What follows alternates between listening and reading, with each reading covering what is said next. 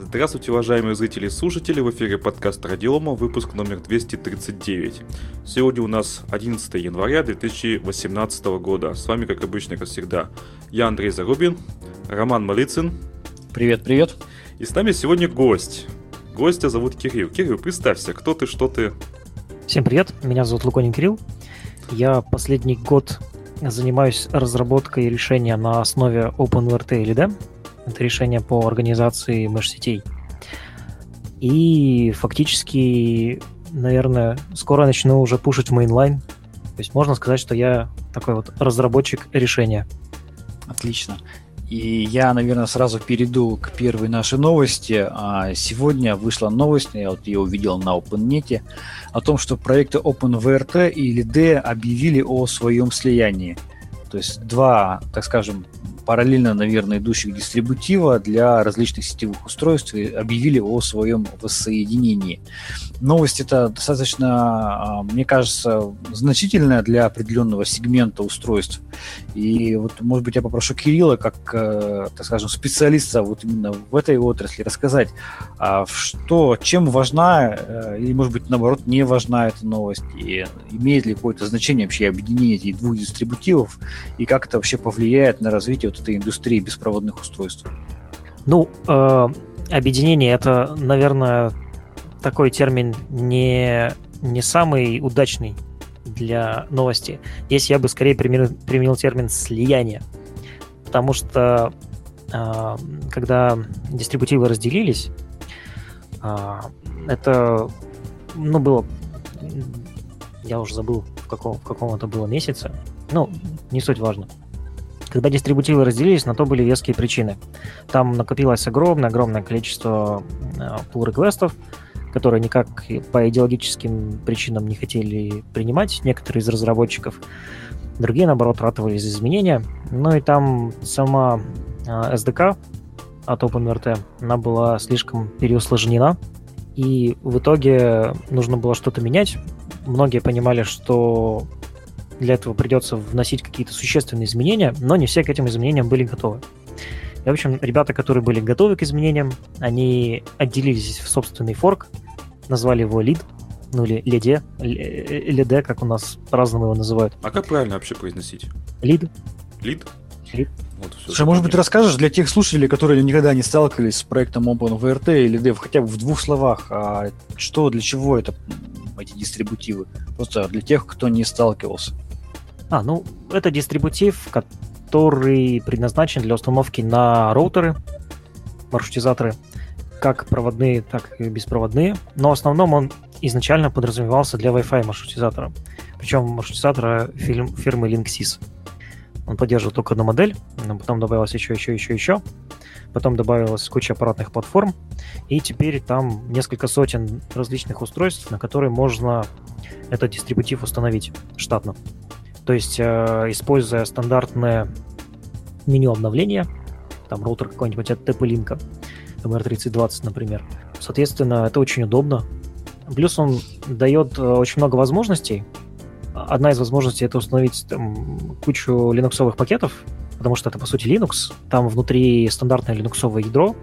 А, чем, он, чем отличается дистрибутив, я тоже могу раскрыть, если интересно. Но основная суть в том, что он позволяет очень быстро организовывать всякие коробочки в виде VPN-сервера, либо какого-то миниатюрного веб-сервера, какие-то службы, и позволяет выносить э, файловую систему rootfs на флешку.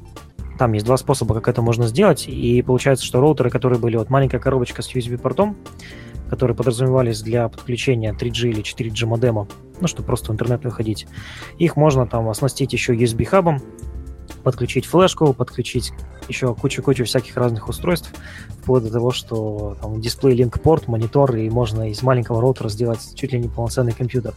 Ну, то есть там возможности этого дистрибутива просто зашкаливают. Вот. Для чего mm-hmm. можно применить это, ну, насколько фантазии хватит. Слушай, а вот спрашивают у нас в чатике, вот такой проект DDVRT, и живой, живой ли он? Да, живой. Он живой, но, к сожалению, не обладает той открытостью и теми возможностями, которые э, дает OpenVRT. Есть очень много альтернативных прошивок, там всяких прошивки от Олега, э, есть Tomato, еще, ну, их, их много. Ну, DDVRT — это как бы одна из них. Плюс в том, что там э, все-таки есть пакеты, можно, ну, полноценные, то есть прошивки от Олега, например, такого нет. И можно прям, используя пакетный менеджер, удалять, устанавливать. Ну, это прекрасно. Ну, вот сразу, да, спрашивают. Ты видишь да. новость, да? Вопрос точнее. Да. Э, пишет человек. У меня OpenVRT установлен. Сижу и думаю, смогу ли я перейти напрямую с э, Open на LED э, без закирпичивания? Да, конечно. Э, тут нужно э, посмотреть в Table of Hardware. Это список он есть на сайте. Там все роутеры, которые поддерживаются на данный момент. И если кликнуть, то можно перейти на страничку персональную этого роутера, посмотреть статус поддержки. Есть, например, некоторые роутеры, где поддерживается э, подключение по ADSL, но поскольку драйвера закрыты в основном, не во всех версиях э, OpenRT для, для таких роутеров есть возможность этим ADSL модемом воспользоваться. То есть, да, Wi-Fi будет, э, Ethernet будет, а вот ADSL не будет. Ну, ну это как пример такой. Да, ну давай ближе все-таки, ближе к, к теме новости. Вот они слились да. в, в экстазе, э, два проекта. Хорошо, это плохо, это правильно, неправильно. Может быть, это и бессмысленно. Э, ну, на мой взгляд, смысла в этом было мало. Там была некоторая подоплека э, с точки зрения отстаивания авторских прав. Там я, к сожалению, в авторских правах не силен, но, насколько я понял, а, права на защиту интересов перешли другой организации. То есть, э, Ты видимо... про OpenVRT, да? Да, да, да. И, и ну, после слияния. И, видимо, это какие-то юридические вопросы, которые проще решать в рамках одного дистрибутива. Я, к сожалению, не шарю в э, западном праве. Угу. Возможно, в этом были какие-то причины. Иных я не вижу, потому что последнее время OpenVRT фактически эм, прекратил свое развитие, потому что основные активные ключевые разработчики из него ушли. И он остался как площадка по обмену опытом. То есть форум OpenVRT был вполне себе живой. Там обсуждались какие-то новшества, баги. Причем, самое забавное, я там частенько встречал ссылки на issues э, в в гите от э, лида, и даже запросы на какие-то изменения э, с разработчиками лида на форуме OpenVRT. То есть mm-hmm. фактически он вот стал, наверное, форумом и ничем иным. А вся основная разработка, она сосредоточилась в проекте лида. А сейчас фактически ничего не поменялось. То есть уже на протяжении года OpenVRT собирает прямо свои пакеты из репозиториев лида, весь беспроводной стек, он перекочевал в OpenVRT, там ничего не поменялось. А, все наработки, которые были по переходу на новые ядра, по поддержке новых платформ, по поддержке новых устройств, все это просто вот взяли и поменяли вывеску. И что самое это забавное, а, поскольку все разработчики, опять же, ключевые, они сосредоточились на дистрибутиве лида, или леди, я буду его так называть, людям привычнее, когда мы разговариваем. Ну так вот, они сейчас там и остались. То есть вся разработка активная, она продолжается на прежней инфраструктуре. Потом дальше там у лидешников есть специальный э, такой э, специальный, специальный ну, как раздел OpenVRT. Туда скатываются, потом мержатся все обновления, которые были накоплены в, ну, в разных ветках. И в итоге потом все это синкается с гитхабовским репозиторием OpenVRT. И как бы э, можно сказать, что лид на, сегодняшний день это такой полигон для разработки, для испытаний всего нового, а OpenVRT туда просто вот э, скопом так вот все изменения периодически закидываются. То есть по факту вообще ничего не поменялось, поменялась только вывеска и, видимо, какие-то э, нюансы в области защиты авторских прав. То есть по факту разработка это ведет проект LD, да, и э, сами разработчиков, а разработчиков OpenVRT де-факто и, и особо нет. Ну, они все-таки есть. А, там была такая да, странная тема. Кто-то захотел все равно остаться э, в рамках проекта OpenVRT, не перешел в лид. Но все, кто делают решения на основе OpenVRT, и в том числе и коммерческие решения, они все разом ушли на лид сразу же. Там были, начиная от проекта Quick Mesh Project, э, плюс э, люди, которые писали свои диссертации, они писали его, опираясь на лид. Вот, то есть все там, все, все новшества, все, что хорошее, вкусное, все перешло в лид. И сейчас оно просто вот так вот сделало шаг обратно, и, э, ну, можно сказать, что даже, наверное, не шаг, я говорю, просто сменили вывеску, и стало теперь... Расскажи, а все-таки вот э, для тех, кто не в курсе деталей, а каким образом все-таки, почему было принято решение форкнуть OpenVRT, и какие были вот ключевые причины разработчиков всех остальных, да, уйти в новый проект, поменять вывеску, поменять называется LED, D, то есть насколько это было важно для них, и из-за чего это произошло? Изначально вот этот форк. Да. Для них это было очень важно, потому что, э, во-первых, это касалось перехода на новое ядро.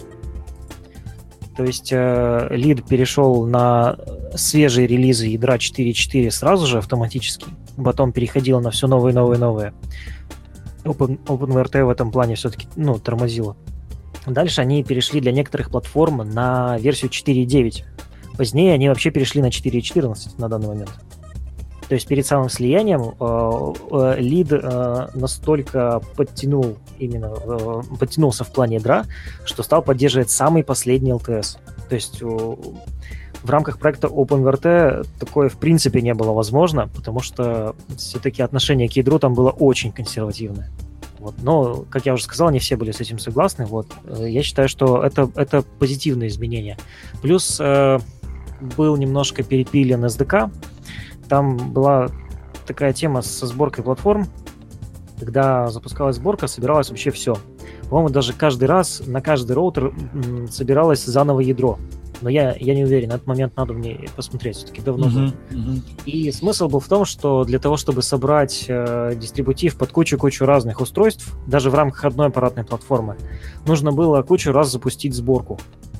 И когда все делается по уму, когда там continuous integration, э- это очень не очень удобно. Потому что, ну там, как бы, какая-то сборка не получилась, то есть нужно что-то перезапускать, там разбираться, ну, в общем, проблема.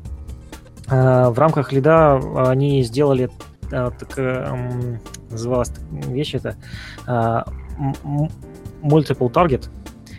Ее смысл в том, что сначала собираются все модули, а, которые в рамках аппаратной платформы прям необходимы. А, Собирается ядро, все, все, что необходимо.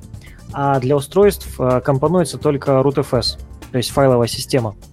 И потом через э, Package Builder э, и Image Builder это, по сути, ну, получение для финальной сборки. Просто все это компонуется в, архивчик, потом запаковывается в, в SquashFS, ну, то есть и в бинарный образ. То есть не нужно несколько раз запускать сборку, не нужно несколько раз собирать одно и то же. Просто выбираются, задаются устройства, которые нужно э, в рамках данной итерации собрать, и, и все, на этом заканчивается. То есть все удобно, ничего лишнего. И Слушай, это было одно из ключевых изменений таких. А правильно я понял, что все-таки в результате вот этого э, разделения, потом все-таки слияния, а, в этом проекте поменялось, по сути, либо руководство, либо вообще политика принятия решений по развитию дистрибутива? Или все-таки мы сейчас возвращаемся к политике старой, когда консервативная политика была OpenVRT? Нет, нет, ни в коем случае э, фарш назад уже не провернуть. Э, Сейчас политика изменений совершенно другая, и в этом плане, насколько я понял, исходя из общения, ну, просмотра общения разработчиков, там ничего особо-то и не, не поменялось. То есть э, люди, у которых были права на, на мерш, они остались все те же самые, ключевые разработчики там остались все те же самые, которые принимают эти изменения. Ну, в общем-то, Ну, ты имеешь в виду те же самые, которые были в лиде? которые были, да, в лиде.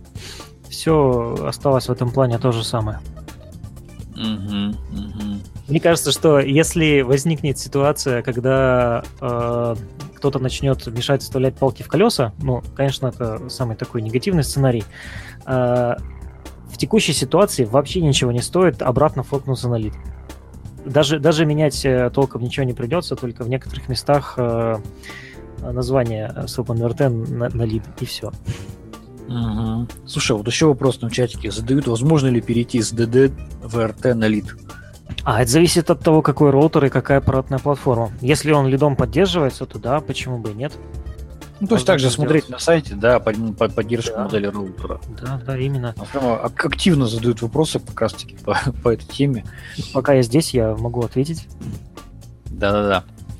Слушай, ну интересно, как ты думаешь, все-таки э, какие перспективы все-таки у проекта OpenVRT, если ему вообще какие-то реальные альтернативы, или это де-факто монополист на вот рынке вот таких вот линуксовых э, дистрибутивов для роутеров? Ну, это как ситуация, да, это как ситуация с Intel и с Intel AMD и VIA, но сейчас еще к ним еще этот Qualcomm добавился. А, по факту конкуренция есть, но если нужно что-то работающее из коробки, хорошее, стабильное, то лучшим выбором, ну, теперь уже будет OpenVRT. Именно mm-hmm. по причине того, что он поддержит огромное количество аппаратных платформ. В 99% случаев. Есть отдельные э, роутеры, где, например, OpenVRT для них поддерживается хуже. Ну, или OpenVRT их поддерживает хуже. У них есть какие-то там свои форумы, там под них люди пилят кастомные прошивки, куда даже можно OpenVRT пакет устанавливать. И какие-то роутеры, ну, они, да, они немножко в своей вселенной живут. Но в 99% да, это OpenVRT. Тут люди пишут, что OpenVRT это как OpenOffice, а Lid как LibreOffice. Ну, да, примерно так же, только э, Libre обратно в OpenOffice никогда не войдет. Ну да, естественно. Слушай, а с точки зрения безопасности, насколько вот лид, да, нынешний OpenVRT, насколько он э, много внимания уделяет безопасности? Или это все-таки не, не ключевой вопрос, а главное все-таки функциональность? Это один из ключевых вопросов, и мне очень приятно, что ребята, разработчики, очень много внимания уделяют безопасности. Например, вот недавно как раз была уязвимость крак, которая так вот прокатилась волной по всему интернету, да-да-да. всех забеспокоила, и патчи пришли в лид буквально в течение пары дней после анонса. Ну, отлично. Слушай, а вот последние патчи, вот эти вот всякие там это Meltdown и прочее, вот это вот, это никакого отношения все-таки к э, этим устройствам не имеет? Почему? Open и, имеет, они, они уже запатчили. Уже запатчили, да. Уже ну, запатчили. молодцы. А сам, самое забавное, что а, все-таки основной платформой для роутеров является MIPS. Это MIPS 24К, 74К, ну и очень редко 1024. Это э, я, я, не, я не, не смог найти информацию о том, что мипсовые процессоры тоже подвержены этой уязвимости. Насколько я понял, э, Meltdown как раз-таки для них не применим. То есть э, роутеры, э, по-мо- по-моему, на сегодняшний день там все очень быстро меняется, там нов, новые дыры находят в новых процессорах. А, на сегодняшний день, насколько я знаю, роутеры не подвержены в большинстве своем. Подождите, Только а... те, которые на армии. Просто есть роутеры ведь на как раз это мипсы, да? Я правильно это Брус, нет, это Влив, это, это немножко не та архитектура. Это Байкал, вот э, он, он мипсовый, да. А, значит, Байкал. Слушай, вот спрашивают вопрос, а Вики на русском будет? Так она есть. Что значит будет? Вики на русском всегда была. А, вопрос только в том, что актуально ли Вики на русском и э, сколько там еще нужно всего править, но это зависит только от самих людей. То есть, ну, она по факту есть, пользоваться ею можно, что-то будет не совсем актуально, где-то там еще английские куски бывают э, текста, а так, в принципе, можно пользоваться. Угу. Слушай, ну, понятно. Давайте мы сейчас просто предлагаем сразу плавно перейти к следующей новости, обсудить. А мы, наверное, Кирилла пригласим а, в отдельный специ- специальный выпуск и более подробно с ним познакомимся и а, пообщаемся. Ты не против, Кирилл? Я только за. Мне, в общем-то, всегда есть что рассказать, а ну, языком-то трындеть это, в общем-то, не мешки ворочать, так да. что я готов. Да, поэтому, уважаемые слушатели, присылайте вопросы Кириллу э, в рамках проектов Elite и OpenVRT, вообще беспроводные сети, и самоорганизующиеся провод, беспроводные сети. Я думаю, что мы э, помучаем его вопросами отдельно в специальном выпуске. Сейчас у нас вторая новость. Э, новость, она идет как бы в продолжение нашего обсуждения. Это появились уже информация о результатах закрытия уязвимостей Meltdown э, и Spectre в так скажем, в различных операционных системах, действительно, в определенных случаях э, люди увидели, что получается замедление быстродействия. Самая печальная история это то, что патчи, которые выпустила компания Microsoft, она в определенных случаях кирпичивала э, процессоры AMD и э, значит, там по-моему, Ubuntu, да, тоже кирпичивало определенное устройство. Да-то, слушай, там по всем системам как бы проблемы есть. У э, macOS там есть в некоторых задачах падение производительности 300%. Ну как тебе такое? Не 30, а 300. Ну, серьезно, существенно, конечно, очень. А, меня, конечно, печалит то, что все привыкли по идее, видеть э, прекрасно э, запаченные уязвимости уже буквально там на следующий день после публикации, да. И все здорово, все к этому привыкли. Хотя де-факто, де-факто на самом деле это все происходило потому, что вендорам была известна заранее информация об этой уязвимости, в течение полугода ее патчили, потом по согласованию значит, объявляли э, информацию об этой уязвимости открыто, снимали эмбарго на публикацию информации о ней, потом, значит, э, через, на следующий день выпускали патч. И когда в данный ну, в настоящий момент неожиданно пришла информация об этой уязвимости, да, по сути, вендоры оказались не готовы, начали в спешном порядке эти уязвимости значит, закрывать, и мы получили то, что получили, когда, казалось бы, ведущие разработчики Linux, да, Canonical, и ведущие, разраб... ведущие разработчики Windows, компания Microsoft, опубликовали патчи, которые, в общем-то, оказались не очень-то и стабильные. Печально, конечно, печально. Слушай, а ты не знаешь, Линус Торвальд случайно не высказался публично по, по поводу всего этого? Было бы интересно. Он же умеет. Нет, он, он, он высказывался, там достаточно большое было высказывание, я, честно говоря, его просто особо не стал там вычитывать. Ну, конечно, он был возмущен, и он, а, по сути, даже по мнению некоторых, он в рамках своих возмущений а, дал подсказку грубо говоря, исследователям, какие структуры ядра были а, пропатчены и каким образом все-таки работает данная уязвимость в более подробном варианте. Вот. Поэтому, да, он высказывался, я думаю, что в интернете кто захочет, тот сможет найти.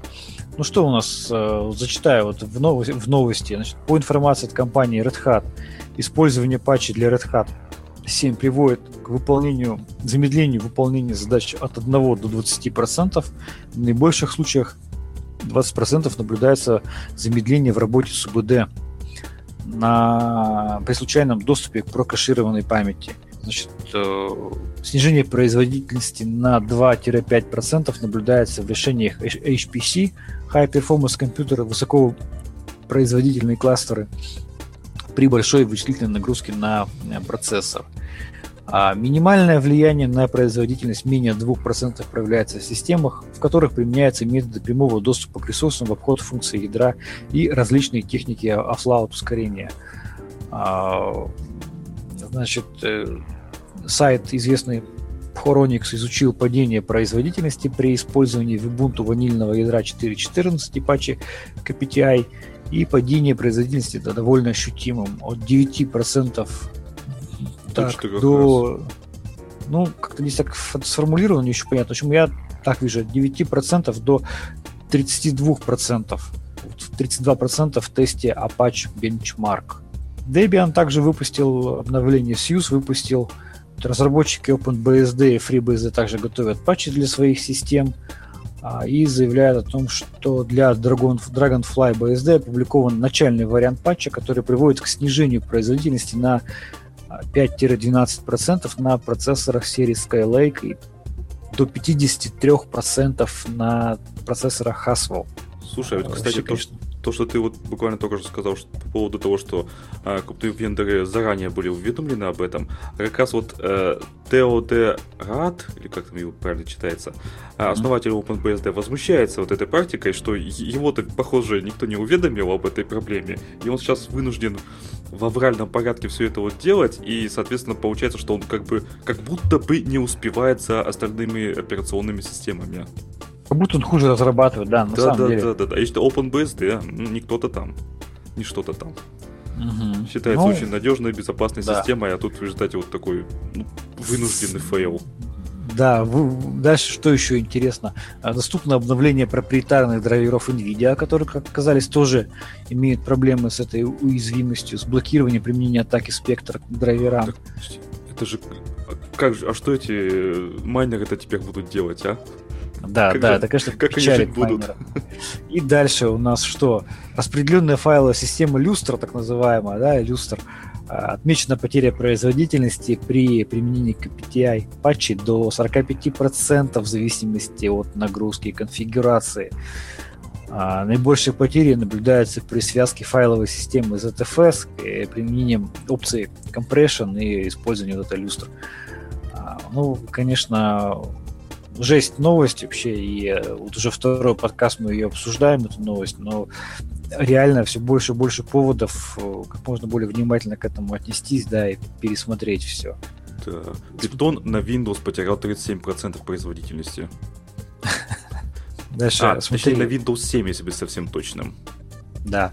И инженеры из компании Branch Matrix отметили увеличение нагрузки на процессор примерно на 20% после применения патчей против Meltdown к окружению на базе IVS э, EC2. А, грубо говоря, да, облачная платформа наша одна из самых известнейших, известнейших в мире, да, тоже потеряла производительность. Но это на самом деле колоссальные убытки для многих. Угу. Это считай, 20... проекты там будут терять, конечно, да. очень много. Это значит, у них вырастут расходы, они будут вынуждены больше покупать ресурсов у того же самого Амазона, по сути.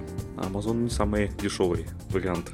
Он самый надежный, mm может быть, но не самый дешевый, это уж точно. Ну, это да. Так, ну э, что, давай мы дальше перейдем к следующей новости. Новости расскажу я. А ты уверен, что а... уже в, это самое в серединке, а не, допустим, в конце, чтобы ну, как скажешь. развернуться? Это без разницы. Давай тогда немножко перескочим. Да, давай. Э, а... У нас снова по Linux. Э, у нас интересная новость. Я даже такое мини-голосование устроил э, в чате. Суть в том, что в Gnome 3.28 будет убрана возможность размещения пиктограмм на рабочем столе. И я, соответственно, у людей в нашем чате поспрашивал, а вы как пользуетесь ярлычками-то на рабочем столе? И мнения разделились. Но, по-моему, все-таки больше... Ну, мы не запускали голосование, это программное ботом. Поэтому так примерные только результаты. И примерно все-таки люди больше, все-таки еще больше пользуются этими пентаграммами на рабочем столе. А, ну теперь вот в этом GNOME 3.28 будет принудительно удален код. То есть его физически этого кода больше не будет э, за размещение вот этих пентаграмм, пиктограмм. Отображение размещения файлов, каталогов, индикаторов внешних накопителей. Все. О, слушай, сейчас сбросили совершенно потрясающую новость. Это информация о потере скорости iPhone после обновления а, от э, этого спектра уязвимости. Сейчас я скину в общий чатик. А, думаю, просто чуть-чуть вернемся. Просто шикарные, шикарные цифры. 48%, 46%, 45%. Ну, то есть iPhone тоже они и, и так-то за, замедляли, а теперь еще и... Да-да-да, только хотел сказать. Обновление добавилось. Ну, если бы мы, бы, мы бы злы, были злыми людьми, мы бы сказали, что пользователи айфонов должны страдать. Но мы не злые, поэтому мы так не скажем. Я думаю, пользователи айфонов и так все прекрасно понимают. Ну да, давай вернемся опять к, к GNOME 3 и э, запрет э, размещения пиктограмм на рабочем столе. Я скажу так, я эту новость, но это изменение поддерживаю, я иконками на рабочем столе не пользуюсь и считаю, что это правильно. А ты понимаешь, что это, по сути, ну, как деспотизм, что ли? Какой-то. Ну да, и у нас большинство пользователей, сказали, по-моему, что все пользуются, да, иконками? Ну да, да.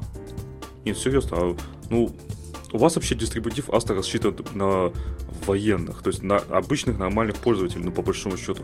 Пользователи захламляют свои рабочие столы только так, только в путь. Там они не пользуются даже папками, там документы, там э, изображения, нет, все в рабочий стол пихают. Ну людям так удобно. Но кто-то из э, технарей решил, что нет, так делать неправильно. Нет, я согласен, так делать неправильно. Но надо как-то на людей ориентироваться. По-моему, ну, так. Э, в Linux, э, в Linux среде достаточно давно распространена практика полного отказа от, э, так скажем, иконок на рабочем столе. Очень многие пользователи говорят о том, что они прямо, когда перешли на Linux, там, с опытом работы, ну, реально отказывались работать, ну, использовать, точнее, иконки, потому что, ну, смысла в этом не было. Там есть очень удобные лаунчеры в Linux. Есть лаунчеры, есть... Там есть очень удобные виджеты. Виджеты, лаунчеры. А, сама как бы идея вот этих э, иконок, она на рабочем столе, она была в Linux достаточно хорошо переработана, и поэтому де-факто использовать как бы ну, бессмысленно. И второй момент, ну, окна открыты, а наличие большого количества, как скажем, рабочих столов, оно как бы тоже, мне, мне кажется, с какой-то стороны позволяет иметь возможность иметь э, много запущенных одновременно приложений, как бы, я не знаю, мне кажется, я не пользуюсь уже много-много лет иконками на рабочем столе, как бы, но оно и не надо. Вот, Кирилл, ты как пользуешься иконками на рабочем столе? Я иногда пользуюсь. Вообще рабочий стол свой э, толком не вижу, потому что я работаю.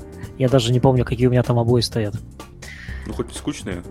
Э, ну, честно, честно, я не помню. Ну, что-то из базовых э, кдшных обоев. Да, я сижу под кедами. А, приложения очень часто в момент установки, особенно если мы говорим о приложениях, которые устанавливаются не из репозиториев, они прямо прописывают ярлыки на рабочем столе. Да-да-да, это раздражает очень сильно. И вот в этом плане здесь э, меня всегда посещает мысль, ну раз уж они вот прям вот так заморочились, это они по, по идеологическим причинам или потому что все-таки это забота о людях? Но если они настолько заботятся о людях, значит это кому-то нужно. Но я обычно их не удаляю, потому что они мне не мешают. Но я заметил, то есть у меня там уже Eclipse, Telegram, там какие-то еще приложения. Наросло, Skype, наросло. Наросло, да, наросло очень много ярлыков. Э, в принципе, удалить их ничего не стоит, но как-то все, все как-то некогда. Да, в принципе, зачем? У нас в чате пишут, Fly UI таки заставляет меня заюзать Астру рано или поздно. Ну, хорошо, ладно. Ну, короче говоря, вот, Андрей, что у тебя с ярлыками на рабочем столе? Ты все-таки ты против, да? То есть ты считаешь, что нужно давать Я людям считаю, что нужно э, ориентироваться все-таки на пользователей. Пользователи ими пользуются, уж извиняюсь за тавтологию. Поэтому я не ну, считаю, что смотри. нужно обязательно убрать этот код, выбросить его как за ненадобностью и давать принудительно вперед в светлое будущее. Мне кажется, что это просто продолжение идеологии гнома, который все-таки всегда отличался тем, что они всегда решали за пользователей, как им будет удобнее. Они всегда им оставляли такую одну опцию там для настройки, это включить-выключить, грубо говоря, и все. Вот, Кирилл, ты же пользуешься KDE, ты же прекрасно понимаешь, какое там большое количество настроек. Да, но KDE тем хорош, что я ими практически не пользуюсь. То есть он из коробки, в принципе, удобоварим. В редких-редких случаях, э, когда мне уже там надо выпендриться, назначить какое-нибудь действие на угол экрана, ну потому что мне так прикольно, вот удобно. Э, это да, он позволяет это делать. Мне, честно говоря, гном не понравился, я пробовал третий гном, просто как э, альтернативу. И я пытался понять вообще, как это можно работать только с крестиком. Ну, потому что не было одно время в третьем гноме кнопочки свернуть. Мне кажется, mm-hmm. в этом плане у гнома, ну, у сообщества разработчиков гном позиция несколько неконструктивная. То есть нужно хотя бы делать какой-то опрос, там, средств среди пользователей, уже только потом прям удалять код. Тут они не правы, на мой взгляд. Или, или, или удалять функционал, да, достаточно для многих привычный все-таки. Да даже если его удалить из э, графического какого-то настройщика, ну, можно всегда оставить тем, кому прям ну сильно надо в текстовом конфиге прописать, и все будет замечательно, и все довольны. То есть пользователи никогда туда обычные в жизни не доберутся, им это, в общем-то, и ни к чему. По факту такая возможность есть, ну, из текстовых конфигов, пожалуйста, включайте. Но это было бы конструктивно, на мой взгляд. О, у нас в чате есть извращенцы. Пишут, я кеды под Unity переделал. Я помню, был какой-то пакет под э, э, переделку э, кедов в macOS.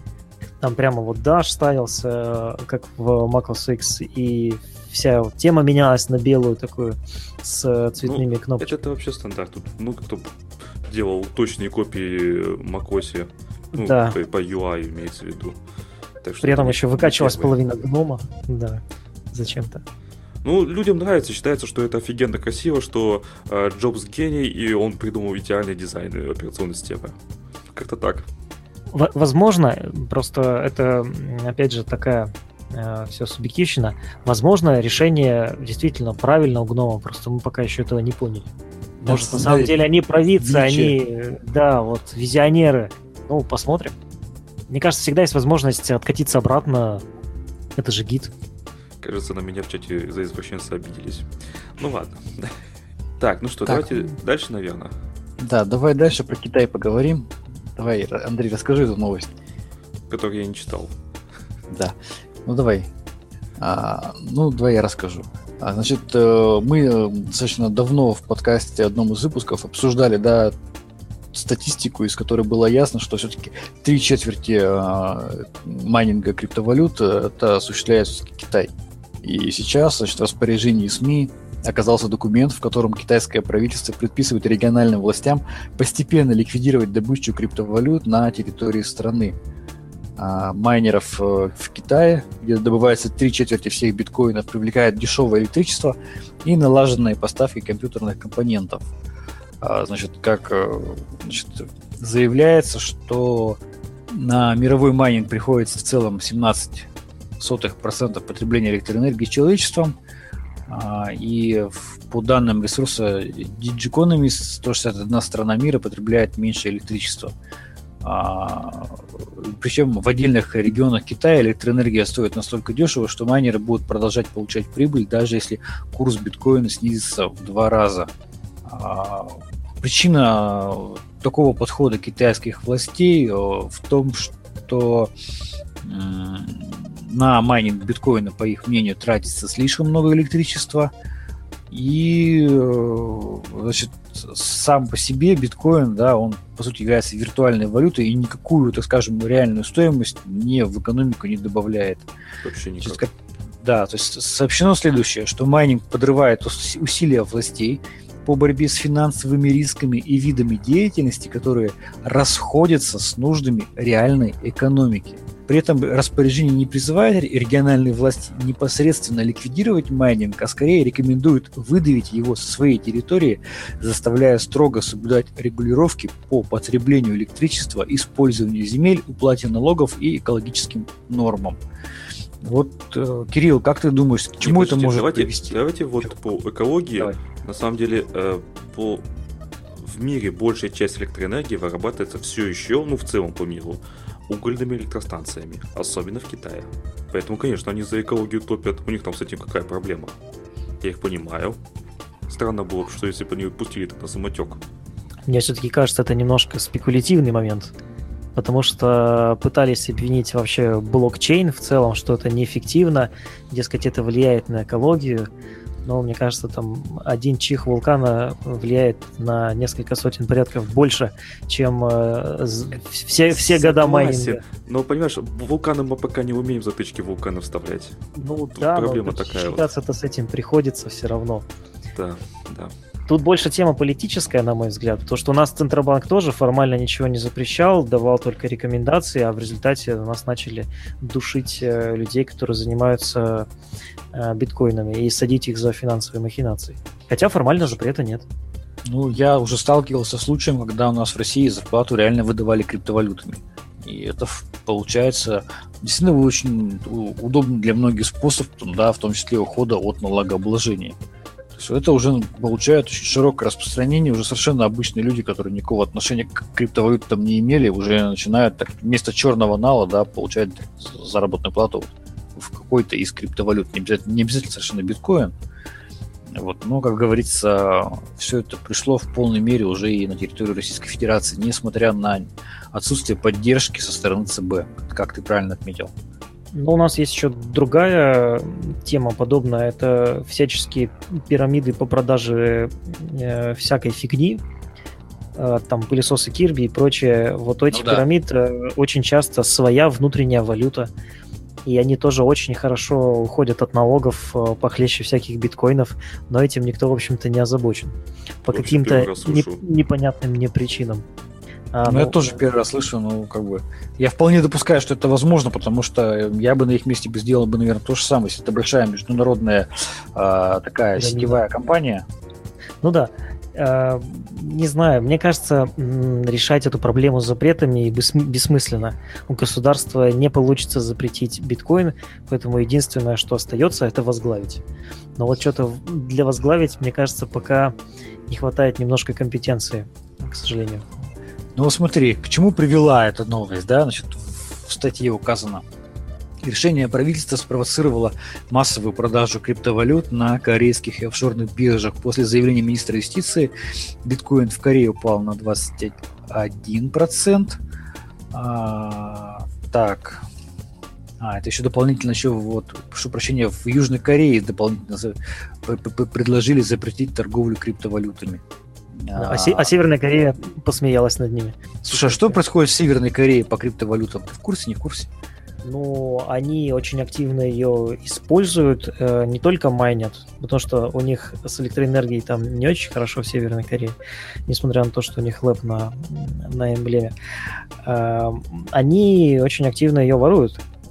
И северокорейские mm-hmm. хакерские группировки, они прямо пишут целенаправленно вирусы. То есть Северная Корея — это не страна, там, где люди мотыгами копают землю, там вполне себе есть развитые э, кибернетические войска, будем их так называть, и они действительно позволяют государству обогащаться. Но там, как потратить биткоины, это уже есть тысяча один способ. То есть, то есть получается, большее число вирусов майнеров, да, это авторство Северной Кореи, наверное. Ну, ну, ну, не больше, но вот самые, самые громкие, да, там несколько штук, это реально разработка Северной Кореи. Ну, тут э, это же биткоин, это же средство. Мне mm-hmm. больше кажется, в этой новости главное не то, что что-то запретили, а вот, Роман, ты правильно отметил, курс биткоина изменился. Потому что всегда, всегда есть эта поговорка «нашел деньги, раскрыл дело». То есть Китай, э, он уже несколько раз был замечен в попытке регулировать курс биткоина, да, манипулирование даже, потому что регулировать его нереально, манипулировать курсом биткоина. И в данной ситуации э, есть очень хорошая возможность э, реально обрушить курс. Мне кажется, это своего рода такая игра. Угу. Ну Кстати, да, получить как зарплату в биткоинах, на следующий день проснуться и обнаружить, что биткоин упал. Ну такое же было. Ну, обидно же, представьте, будет. Который раз уже. Никогда такого не было, и вот опять. Не, но он как бы в целом, он растет постоянно, но он время от времени просто падает. Получается, нужно переждать падение и подождать, когда он вырастет в очередной раз снова. Да, так? тут вот вообще непонятно, как э, стратегию свою вести, потому что никто не знает, э, будут ли альтернативные валюты. Может так сложиться, что через, условно говоря, три года биткоин никому не будет нужен, потому что будет другая альтернативная валюта в 10 раз лучше. Например, От да, например, Дуров выпустит свою валюту, и все на нее перейдут. Или там Zcash вдруг внезапно вырастет и станет дико популярным. Но он и так вырос 30 раз за год, почти наравне с биткоином. Так что у нас валют много, и тут загадывать вообще... Можно прогнозировать все, что угодно, только не деньги. Ну да, да. Поэтому я тоже подозреваю, что Китай действительно мог целенаправленно сманипулировать рынком. Все-таки три четверти всех биткоинов, и вот так Э, такую новость выпустить, это, конечно, а, необычно. Практически напоминает выстрел себе в ногу. Да, они, они, они не хотят, чтобы было три четверти, они хотят, чтобы было четыре пятых. Ну да, быстренько скупить и потом еще раз продать. Да. Вот. Ну, мы тогда перейдем к следующей новости. У меня буквально осталось, наверное, минут 10-15. Новость, которая мне близка. Да ладно, не стесняйся. Министерство обороны наконец определилось и Э, решила централизованно переходить э, с Windows на Astra Linux. Э, новость это вызвала достаточно большое бурное обсуждение, буквально. Мягко говоря. Мягко говоря. Значит, да, действительно, а, новость была очень большая, громкая, и суть ее в следующем. Министерство обороны централизованно начало переходить на операционную систему Astra Linux. А, было очень много версий в интернете, я читал сотни, если не тысячи комментариев на эту тему, все высказывали а, каждое свое мнение, начиная от того, что это хорошо, и заканчивая тем, что это плохо, это ужасно, и пытались э, понять, почему все-таки Астра, зачем Астра. Но вот поскольку я э, достаточно близок к проекту Astra Linux, то могу рассказать, э, что и причины это достаточно очень большая, серьезная подготовка к реализации данного проекта. Для того, чтобы это решение о централизованном переходе на операционную систему Astra Linux все-таки состоялось, Министерство обороны, ну, наверное, к этому готовилось более пяти лет. То есть э, подготовка шла много лет. Почти, да, пять лет назад была разработана первая учебная программа, имеется в виду образовательная программа для студентов военных вузов по Astra Linux. Это уч... учебная программа была, так скажем, введена в образовательный курс в, в военных вузах. Уже в этом году, 18 первые выпускники, которые закончили пятилетнее образование, выйдут а, на объекты Министерства обороны, уже имея полный, за плечами полный курс а, обучения операционки Astra Linux.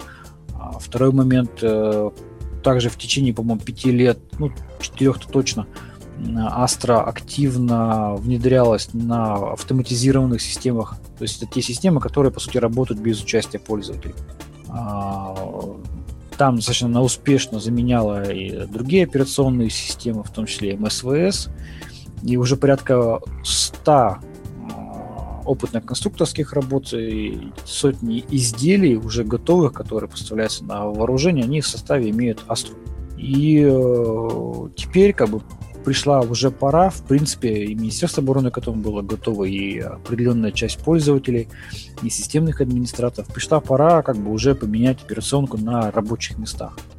Понятно, что этот процесс, он не может там произойти одномоментно, он не может э, там по щелчку пальцев там, да, заменить там сотни тысяч рабочих мест, но, тем не менее, это стало более-менее реальным сейчас. Сейчас Министерство обороны пошагово, поэтапно – начинает процесс перевода рабочих мест на Астру, при этом а, все прекрасно понимают, что Астре есть куда развиваться, как любому, на самом деле, другому дистрибутиву Linux. Сам по себе Linux, он как бы во многом несовершенен. Но было принято такое Соломоново решение, что либо мы сейчас я имею в виду Министерство обороны и Русбиттех, а, начинаем совместное а, развитие данного дистрибутива как наиболее подходящего целям Министерства обороны, либо просто Министерство обороны может никогда не дождаться идеального, того идеального дистрибутива, который а, полностью отвечает всем нуждам и чаяниям всех абсолютно пользователей системных администраторов.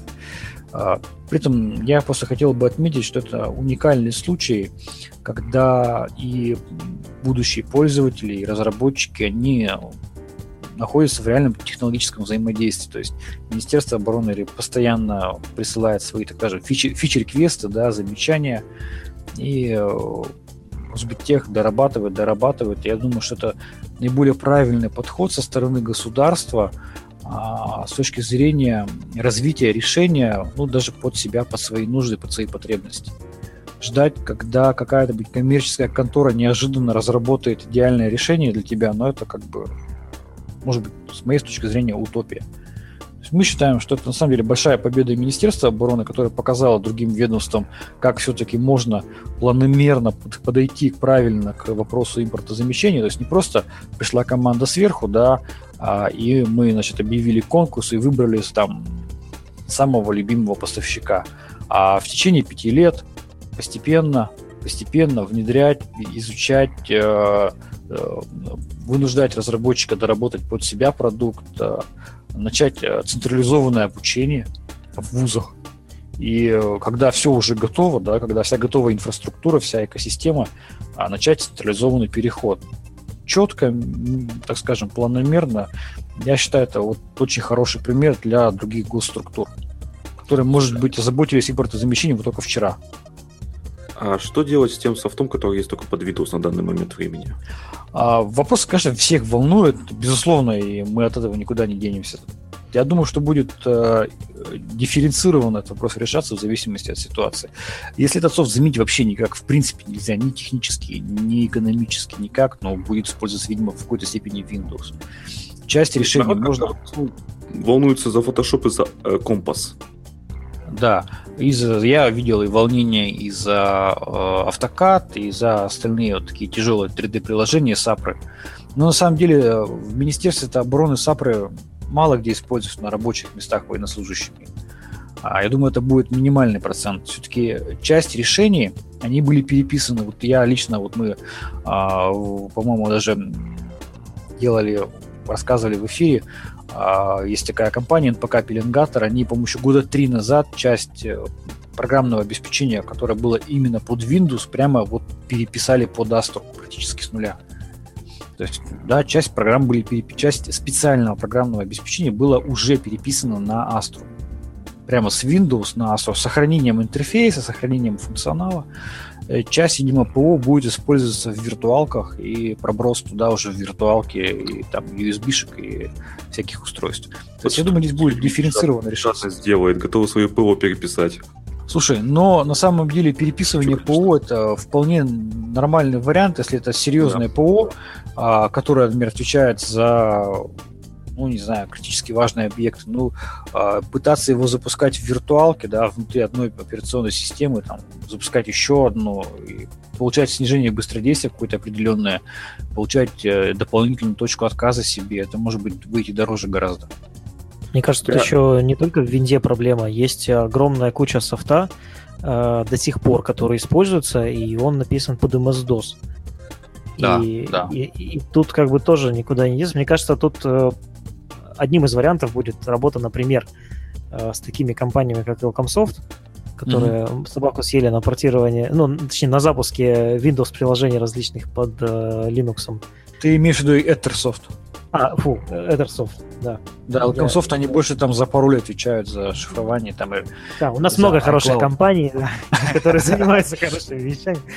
да, я про Ethersoft. Э, Все-таки у них есть э, неплохие наработки по Вайну, то есть они бы, мне кажется, могли помочь в таких делах. Ну, Может быть, Вайн, не спорю, да, потому что я, нет, я просто лично знаю один конкретный пример, когда мы разговаривали с одной из военных академий, они использовали Астру а, на ноутбуках для своих, так скажем, курсантов. У них все прекрасно, все работает. Есть одна проблема. У них скомпилировано несколько десятков тысяч учебников, а, это порядка 40 с лишним тысяч учебников, а, в виде CHM файла самозапускающего, ну, с XZ расширением. А, да-да-да, помню такие. А, это компилированная HTML, да еще, да еще и в виде да. Да, да, да, да, да, да, да, да. Вот а, его запускать через Wine Intersoft, они его и запускали через, и запускают через Wine именно Intersoft модификацию. Все прекрасно работает. Это легкое приложение, которое не требует никаких, никакого суперфункционала. Да, они действительно запускают через Wine Intersoft. Я лично сам показывал это решение а, сотрудникам, так скажем, Министерства обороны, и они остались довольны прекрасный вариант, да, для такого мини-учебника, да, который просто открывает HTML-страничку. Тем более, что его уже никто не поддержит и не будет переписывать. Да, то есть они прямо говорят, что мы не, мы не будем их переделывать, все эти 45 тысяч э, скомпилированных учебников. Ну, я тоже понимаю, у них для этого нет ресурсов, ни, ни возможностей.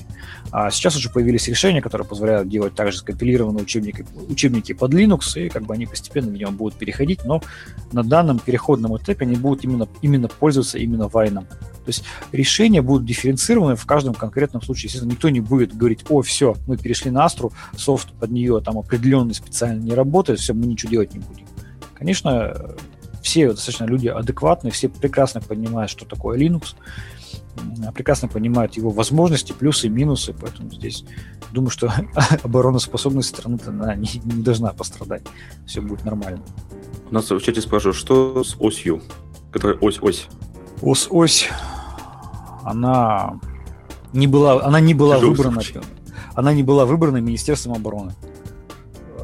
Ну, сам посуди, когда в, во всех окрах, не окрах используется, по сути, в 99% случаях Астра, а, вот последний случай, а, господи, по-моему, Ростех, да, структура Ростеха поставляет командно, командно-штабные машины, вот буквально новость была полностью, на которые работают на Astra Linux. Множество других закрытых, а, очень серьезных, так скажем, военных продуктов оборонных продуктов, они работают на Астре. А когда автоматизированные системы, куча работает на Астре, когда Национальный центр управления обороны государством работает на Астре, когда а, студенты, курсанты обучаются Астре, тут неожиданно появляется какая-то другая операционная система. Что это, какие последствия приводят? Это необходимость интеграции, да, что ты не только с Windows интегрируешь, ты еще и с Astra интегрируешь. Второе, ты потратить деньги дополнительно на обучение, но это как бы, я не знаю, это с точки зрения экономической эффективности, это, мне кажется, решение не очень комфортное. Это идиотизм. Вот, вот, поэтому ось, она продолжает существовать э, для тех, кто ее разработал. В общем-то, мы желаем им удачи. И плачут. Слушай, по поводу плача, а вот как э, обычные пользователи военные, когда им заставляют переходить на Астро? Слушай, по-разному. Кто-то говорит, понимаешь, кто-то, кто, те, кто раньше работали на МСВС, кто раньше работал на МСВС, они счастливы, они говорят, господи, наконец-то. Я просто общался с десятком людей, которые именно работали на МСВС. а, особенно которые разрабатывали под МСВС, под ту старую архитектуру, они отчасти просто плачут. А те, кто работали на Windows, они в ужасе, потому что, ну, все-таки для любого специалиста по Windows, да, который всю жизнь работал на Windows, перейти на любой Linux, неважно какой это, это боль страшная. То есть, да, мы получаем и, с одной стороны, радость сам, со стороны тех, кто работал на старых операционках, ну и э, лучищи. А, а, а что боль-то? У вас интерфейс довольно сильно, ну так, относительно, конечно, похож на Windows. Пуск есть, все, есть иконки не выпилены, как у некоторых тут, как мы выяснили сегодня. Ну, многих все-таки Linux сам по себе, Linux, неважно какой, отпугивает и э, раздражает. Как бы то, какой бы он ни был, там, красивый, приятный, удобный. Где, что ли? А, ну, наверное. Вот у тебя вот, Кирилл, какое мнение все-таки? Есть ли отторжение у Windows пользователей к Linux? и насколько оно сильное? Сталкивался? Я замечал такое, но оно иррациональное. То есть это какой-то такой страх всего нового, неизведанного.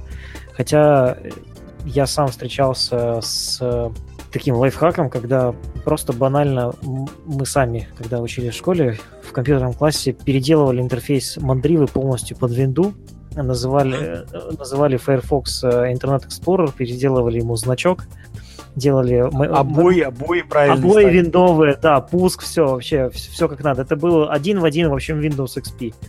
Прям вот э, не, не, не отличишь. А, и люди даже не замечали. Это вскрылось только через э, две недели, когда вместо паскалевского старого э, компилятора э, выяснилось, что там стоит Free Pascal, и, и там, в общем, что, что, что-то не сработало, что-то было не, не, не так, как в Turbo Pascal под виндой. Вот, это, это был интересный такой опыт. То есть реально людям нет разницы, в чем не разбираться многим. О, точно. А, Роман, у тебя спрашивают, для военных обои и иконки уставные сделали? Нет. Дело в том, что э, во всех этих структурах, я думаю, у них есть свои обои, которые по уставу. И мы не можем э, принуждать какими-то своими пользоваться обоями. У многих же как, в том числе и в военных структурах, есть специальные обои, там, да, в которых там указан там IP-адрес машинки, что-то еще, да, какая-то информация для системного администратора. Есть, да, обои с гербом, да, ну, как бы у нас, мы работаем же с разными ведомствами, на самом деле. Слушай, а, а Fast ведь, я еще просто не разбирался сам, не успел, а там ведь можно свой набор иконок подсунуть? Да. Ну, отлично. Что еще надо для счастья? Ну да, обои, иконки, в общем-то, все супер. Ну, в общем, вот, новость такая, и просто единственное, что вот мне вот хотелось на аудиторию сказать, это не ситуация, когда неожиданно объявили конкурс, да, и выбрали того, кто там посимпатичнее, а это действительно... А, кстати, в распилах уже объ... об... обвинили? Слушай, вообще не то слово, то есть там обвинили в том, что даже, э, читал даже такие, такие мнения, э, что стоимость одной лицензии для Министерства обороны возможно, по мнению вот комментаторов, составит более 100 тысяч рублей за одну лицензию. Ну, то есть там... Возможно, ему так кажется, наверное, приснилось вчера, да? Ну, то есть, если посчитать там количество армов а, рабочих мест в Министерстве обороны, там, да, сотни тысяч, умножить их на сотни тысяч, то есть там просто весь бюджет страны может уйти на астру. На самом деле все гораздо проще, все гораздо дешевле, и э, для Министерства обороны это разумное, обоснованное, взвешенное решение. Мы очень сильно надеемся в том, что, а, так скажем, вот такая а, поэтапная закупка Минобороны Астры, она поможет в том числе разработчику а, подняться на новый технологический уровень.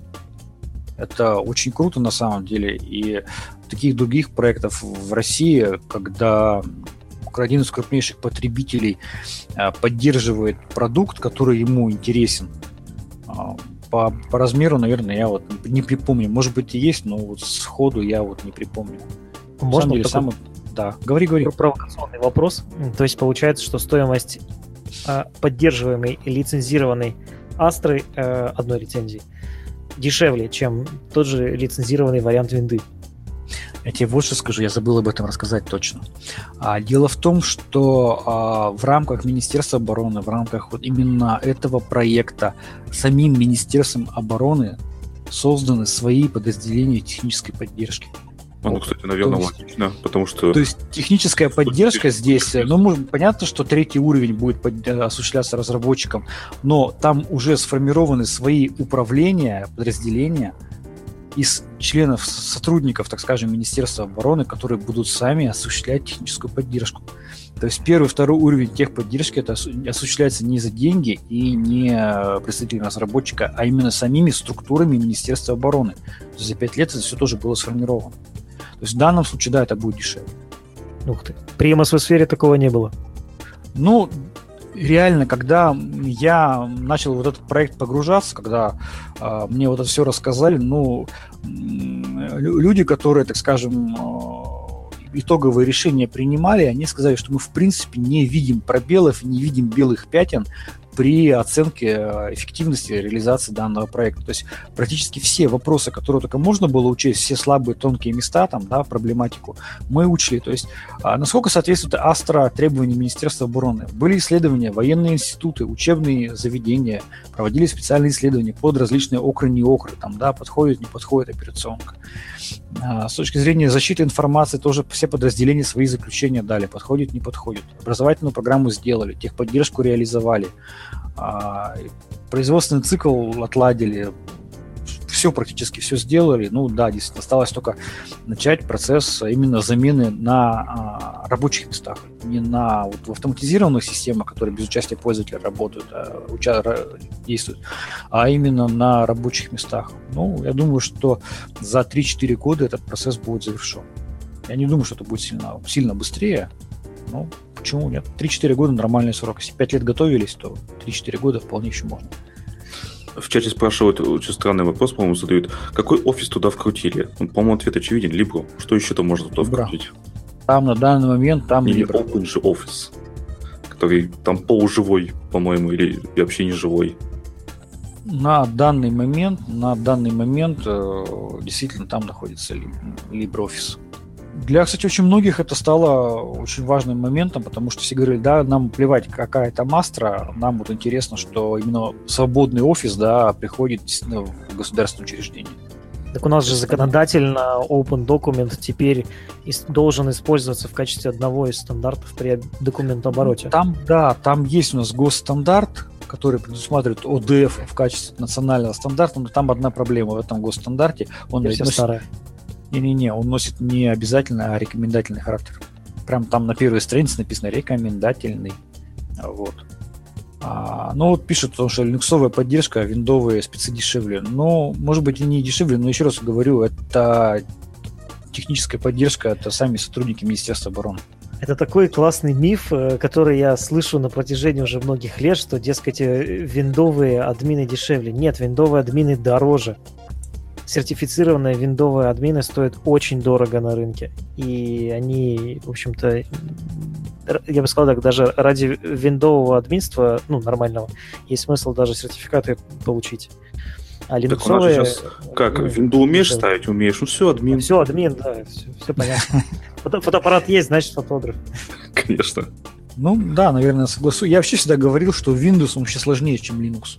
Вот просто для меня он всегда был сложнее, чем Linux и Windows, потому что я видел большие, у меня вот есть знакомый сисадмин на Windows, у него прям такие тома, вот книжки такие, слот, открываешь, там просто какой-то кошмар. Ну, тяжело реально как там все сделано, и ты заново должен все это переучиваться на новую версию, там, да, кто админил там XP, он уже попробуй сейчас десятку по админ без, без переобучения. Мне кажется, это... Нет, переобучение потребуется. Там все концептуально другое вообще. Ну вот, а если ты знал 30 лет назад Linux, то, в принципе, ты немножко там посмотрел новинки, ну, ну изучил систем D. Да, Посикс перечитал, и все, и вперед. Пятые кеды ужаснулся. А, то есть вышел из анабиоза, да? Просто все так, да. А, кстати, может, именно именно поэтому такое неодобрение систем D и вызвал, потому что все специалисты, которые десятилетиями уже вот, э, значит, работали, вынуждены были переучиваться систем в этом, да, стандартная система инициализации, и тут бас какой-то систем D. Да, действительно, очень эволюционно развивается Linux по сравнению с Windows. Ну, короче говоря, вот э, все, что хотел сказать по поводу этой новости, я сказал, что в целом у Министерства обороны самый правильный подход, и другим федеральным структурам есть смысл просто посмотреть, как сделали Минобороны. С точки а зрения, даже же... не с точки зрения выбора, не с точки зрения выбора операционной системы, а с точки зрения просто метод, метод, методологии а, подхода к замещению. А как же ФССП? У них тоже вполне себе здравый был подход. А, у них, да, они ФСС... Да, это, кстати, очень похожий подход, согласен с тобой. ФССП, действительно, у них очень похожий подход. А, они а, сами практически разработали под себя но здесь вот э, они пошли к этому процессу э, уже опаздывая за Минобороны. Дело в том, что у Министерства обороны тоже был подобный подход первоначально, когда само Министерство обороны для себя разрабатывал операционную систему. Она называлась МСВС. С чем они столкнулись, когда они сами для себя разработали операционную? Как раз они ее разработали сами для себя, продавать они ее не могли, потому что как бы все права принадлежат Минобороны, они как бы, ну они же не продавцы как бы. Вот. И они раз на нее деньги выделили. Ну там второй раз там был проект Оливия, на него еще деньги выделили. А потом сказали, слушайте, ну хватит деньги-то выделять на разработку. Как бы мы же тоже не бездонная бочка. А операционная система это то решение, которое нужно развивать непрерывно и непрерывно на него выделять финансирование. А ФССП с Гослинусами, на мой взгляд, столкнулась ровно с той же проблемой. Они там вложились в развитие, у них к ним сразу стали появляться вопросы, почему вы бюджетные деньги тратите на операционку, потом они не могли толком продавать, они ее раздавали бесплатно а вложений новых, раз они раздают бесплатно, брать неоткуда, потому что из э, бюджетных средств, да, из средств ФССП особо не повыделяешь. А продаж нету. Откуда брать деньги? Реально, вот откуда? Ну, Поэтому Госlinux... Должников забирают деньги, вот оттуда и брать. Ага, вот да. Поэтому Госlinux, на мой взгляд, он очень плавно так э, ушел в сторону. То же самое случилось и с МСВС. Поэтому следующая, поп, следующая попытка, следующий опыт перехода Минобороны на какую-то отечественную операционную систему, это был все-таки проект ПАСТ. И это все-таки тот случай, когда это коммерческий проект, он финансируется за счет продаж, не за счет бюджетных средств. Но, с другой стороны, да, он имеет возможность непрерывного развития и ориентирован на работу с госзаказчиками. Это такой промежуточный вариант, и вполне оказался он жизнеспособным. Поэтому вопрос э, э, ФССП, ну да, ФССП, но им еще предстоит это осознать что либо они делают, э, скажем, какой-то проект коммерческий, который никакого отношения к ФССП не имеет, он будет успешен на рынке, и тогда они будут его закупать. Либо они его сами финансируют, потом им в какой-то момент дают по шапке, потому что все-таки бюджетные деньги. И проект как бы, ну, перестает существовать. В общем, они... Астр... в общем у, Astra благая цель – это унификация. А, но на самом деле, вот смотри, а, мне кажется, что унифицировать это было бы разумнее, что меньше тратить денег, как минимум на обучение разных специалистов. Ну, представь себе Astra, там, да, я не знаю, какой-нибудь там другой дистрибутив типа Fedora или Red Hat. Они все равно Debian, там, да, другая пакетная система, там, другие особенности. Это же надо по-разному готовить специалистов, это по-разному а, рабочие места настраивать, даже там может быть несовместимость в доменах там, и так далее. Зачем? Смысл? А, в рамках крупных структур, мне кажется, кажется, должна быть определенная унификация. Тем более у нас есть огромный кон- конкурент в виде Windows, как бы там, как говорится, есть с кем конкурировать и есть куда стремиться. Ну, ну мое там, такое личное мнение. Нет, мне кажется, Windows э, не конкурент э, Linux сертифицированному именно для Министерства обороны, там, потому что, ну, что там, NDV 4 это вообще несерьезно для Windows. Ну, да, да, согласен. Ну, короче говоря, все достаточно, на мой взгляд, развивается неплохо. Вся критика в сторону Астра, которая лилась, она где она была конструктивна, она будет учтена и доработана. То есть э, даже вы, я читал такие мнения, комментарии о том, что э, вас сейчас, наверное, Минобороны задушит в объятиях-то насмерть, потому что тот объем критики, который они к вам предъявят, будет все ли уже посилен, предъявлено. Да, будет ли он посилен для Росбитеха и сможет ли Росбитех это все исправить. Ну, как бы критика, она будет, так скажем, в разумных пределах, и она не позволит проекту умереть. А, не будет, не будет такого, вы там что-то там не сделали, ну-ка, все, вот вам на иск на 3 триллиона рублей, там, и все, и прощайтесь там со своими там квартирами и прочим, и прочим. Все достаточно в разумных как пределах. Это разумный, конструктивный подход для того, чтобы получить какой-то реальный, реальный, нужный тебе продукт. Вот. Поэтому я думаю, что на этой прекрасной ноте мы, наверное, закончим. Мы напомним нашим слушателям, что мы ждем вопросы для Кирилла Луконина по беспроводным сетям, по проекту OpenVRT, по mesh-сетям, по LeadD, да. Можно просто по Linux или любые другие вопросы Кириллу Луконину. Кто он, вы сможете найти более подробную информацию в интернете, поискать. И мы обещаем, что сделаем отдельный специальный выпуск с нашим гостем. Андрей. Да. А, с вами был подкаст Радиома, выпуск номер 239 от 11 января 2018 года. Я еще не перешел в следующий год окончательно. А, с вами были, как обычно, как всегда, я Андрей Зарубин, Роман Малицын. Пока-пока. И Кирилл Уконин. Пока. Всем пока. Кат.